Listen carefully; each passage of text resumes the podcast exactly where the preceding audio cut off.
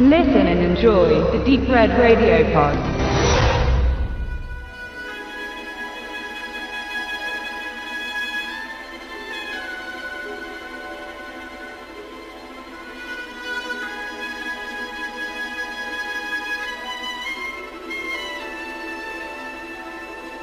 Kennen Sie Star Wars? Das ist doch dieser Film aus den 70ern mit Anthony Forrest, Garrick Hagen, Angus MacInnes, Laurie Goody, Derek Lyons und Pam Rose.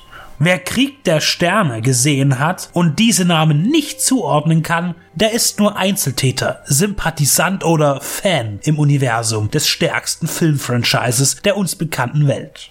Die, die diese Darsteller, ihre Gesichter und ihre Rollen kennen, gehören zu jenen, für die Star Wars eine Religion gleichkommt. Auf Conventions stehen an ihren Tischen mal mehr und mal weniger interessierte Schlangen von Menschen, die auf einem Merchandise-Artikel eine Unterschrift haben wollen.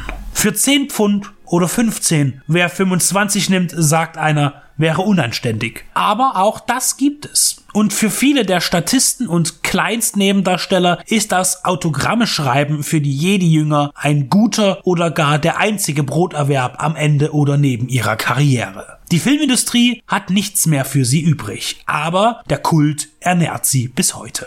Gedreht wurde Star Wars 1976 unter anderem in den Elstree Studios, die in der Nähe von London gelegen sind. Regisseur John Spira titelt seinen Dokumentarfilm deshalb auch schlicht nach Ort und Datum. Elstree 1976. Er rückt die Menschen in den Fokus, die hinter Masken agierten oder in einer unter unzähligen gleichen Uniformen steckten. Darunter auch prominentere, wie David Prowse, der Bodybuilder, der nicht nur für George Lucas Darth Vader spielte, sondern auch in Stanley Kubricks Clockwork Orange zu sehen war. Ohne Helm.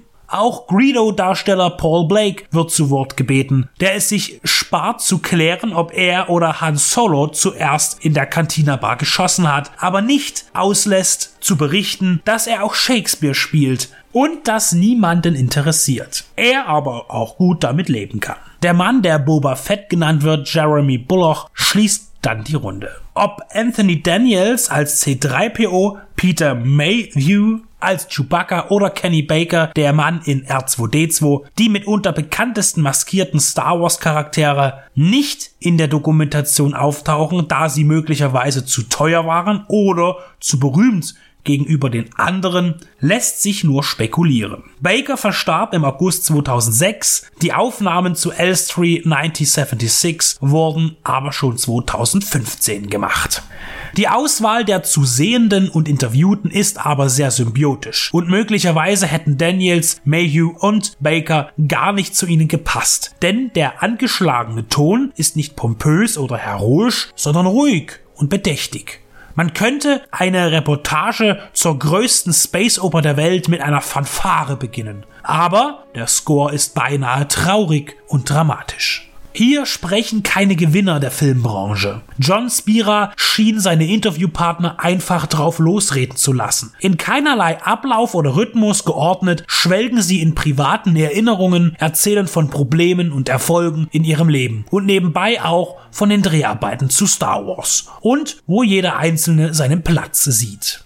Es werden teilweise biografische Details freigelegt, die in einem Informationscocktail münden, der die unterschiedlichsten Qualitäten der verschiedenen Karrieren enthält, von denen keiner bekannter wurde als Star Wars selbst. Das gelang nur Harrison Ford. Spira verwendet wenige Archivfotos oder Filmaufnahmen. Es werden auch erst sehr spät Ausschnitte des Originalfilms selbst eingefügt. Das ist aber auch der Stimmung zuträglich. Die wenigen gezeigten Szenen sind gut gesetzt und vor allem für die Unwissenden hilfreich, um sich zu orientieren, wer nun eigentlich wen und in welcher Szene gespielt hat.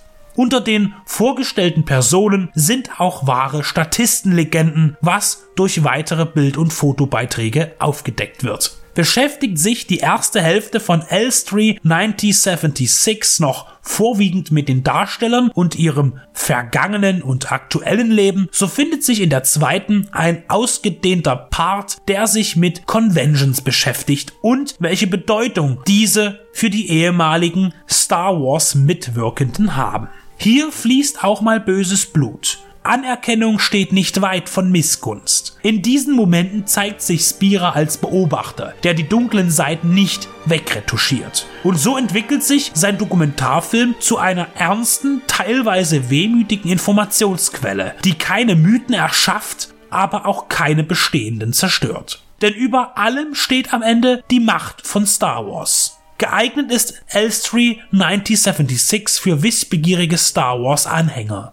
Outsider, die mit dem Film und dem, was darum kreiselt, gar nichts anfangen können. Den Hype um Menschen, die nur für Sekunden zu sehen waren und deren kurzer Auftritt für eine Actionfigur gereicht hat, die heute unter Umständen unbezahlbar ist, nicht verstehen können, werden sich in dieser hundertminütigen Gesprächsansammlung auch nicht wohlfühlen. Es ist ein Fanprodukt für Fans. Kein knallbuntes, dem Franchise entsprechendes, sondern mit Tiefe und Anspruch und ganz viel Menschlichkeit.